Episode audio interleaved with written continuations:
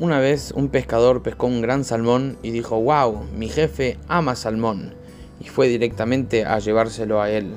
En el camino el salmón, intentando respirar un poco, intenta pedir y exclamar por su vida, pero sin chance. Cuando llega a la casa del jefe, el guardia dice, ¿qué tenés ahí? Y dice, no, tengo un salmón. Y dice, ah, pasa. El jefe ama salmón. Cuando entra a la cocina, pasa un rato y llega el jefe y dice, ¿qué tenés ahí? Y dice, no, traje un salmón. Y dice, ah, cortalo así, cortalo así, yo amo salmón. Y en ese momento el salmón junta sus pocas fuerzas y exclama y dice, vos no amás salmón, vos te amás a vos mismo. Muchas veces cuando hablamos de amor, amo a alguien o alguien me ama, podemos llegar a confundir sobre qué es el amor. Amo a la otra persona, me amo a mí mismo, amo a cómo la otra persona me hace sentir a mí. Y también tenemos que reflexionar un poco sobre la diferencia entre los diferentes tipos de amor, un amor a un familiar, un, amor a un amigo, un conocido, un amor a, la pareja misma. Vivimos una generación que aparentemente lo que menos falta es amor, pero si conocemos un poco más, vemos que cada vez son más grandes los divorcios y las relaciones son cada vez más aburridas, cada vez con menos compromiso. De hecho, si observamos en el Código Civil, vemos que antes del 2015 las parejas tenían la obligación eh, mutua de asistencia, eh, eh, se debía en asistencia, debían darse alimento, debían, debía haber cohabitación y debía, debía haber fidelidad. Después del 2015, con el cambio del código, Ahora además solo se deben mutuamente que es asistencia de alimento y todo lo que es cohabitar y relaciones íntimas ya no es obligación.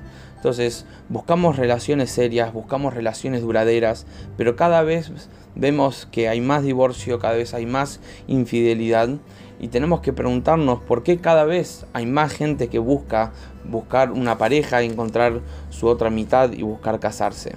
Veamos un mensaje de esta para allá sobre Adán y Jabá, los primer, la primera pareja, los primeros seres humanos, y nos dice la Torá que Hashem los creó un solo ser, Adán y Jabá eran un solo cuerpo, y Hashem en, un, en un momento, el primer día que los creó, eh, Hashem los separa.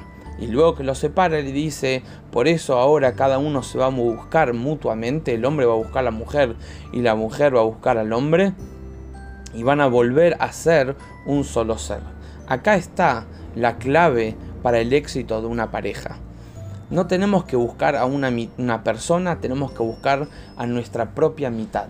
Y esto es lo que dice el propio Zohar en la Kabbalah sobre cómo son las almas nuestras antes de venir al mundo. Y dice así, cuando Dios envía almas a este mundo, hombres y mujeres están unidas entre sí. Cuando descienden al mundo, se separan el uno del otro y una mitad típicamente precede a la otra al descender e ingresar al cuerpo humano. Cuando llega el momento de casarse, Dios, que concede el destino de estas almas, las une tal como, es, como estaban en su estado inicial y proclama su unión. Cuando se unen, se convierten uno en cuerpo y alma. Y esto es matrimonio. Matrimonio no es una persona en que yo puedo buscar complementarme, sino busco a mi otra mitad. De hecho, en hebreo la palabra para amor es Ahava. Tiene un valor numérico de 13, pero el mismo, el mismo valor numérico encontramos con la palabra Ejad, que significa uno. Un verdadero amor es cuando uno busca a alguien que pueda no solo complementarse, sino unirse como una madre que vino a preguntarle al Rebe qué hacer para encontrar una pareja para su hija. El Rebe le dijo, ¿acaso sabes qué querés para tu hija? Y ella empezó a describir todas las buenas cualidades que existen en una persona. El Rebe dijo, estás describiendo a tres personas diferentes. Y ella ahí entendió cuál era el mensaje. ¿Por qué? Porque a veces buscamos una persona en vez de buscar a nuestra propia mitad. En la práctica esto significa lo siguiente. Cuando uno logra encontrar a su propia mitad, uno logra casarse, uno transforma los problemas de la pareja en uno, ya que somos un solo cuerpo, somos un solo ser. Tu problema es mi problema. como aquella pareja que fue al médico porque a la esposa le dolía el pie y el hombre dice al doctor, señor doctor, nos duele el pie, porque el dolor de ella es el dolor de él. Entonces, mucha gente busca enamorarse. Busca enamorarse y busca fantasías, pero antes de enamorarse uno tiene que primero conocer a su propia mitad. Porque acá estamos hablando de una unión no solo de cuerpos, no solo de emociones, sino unión de dos almas, que eso es lo principal. Cuando queremos unir dos mitades, antes de salir a buscar otra mitad, tengo que primero encontrar a mi propia mitad. Cuando encuentro mi propia mitad, tengo dos resultados fabulosos. Primero, encontrar a mi otra mitad va a ser mucho más fácil, porque voy a tener mucho más claridad para identificar cuál es más compatible con mi mitad y cualquier otra mitad que otra persona que no sea con mi propia compatible con mi propia mitad automáticamente va a ser descartada. Y automáticamente cuando encuentro a mi propia mitad, esto es un amor duradero, esto es un amor que no tiene fin, esto es un amor que se nutre constantemente porque no estoy unido y casado con alguien, estoy unido y casado con mi propia mitad. Y mi propia mitad es como alguien que diga que maltrata su propio brazo.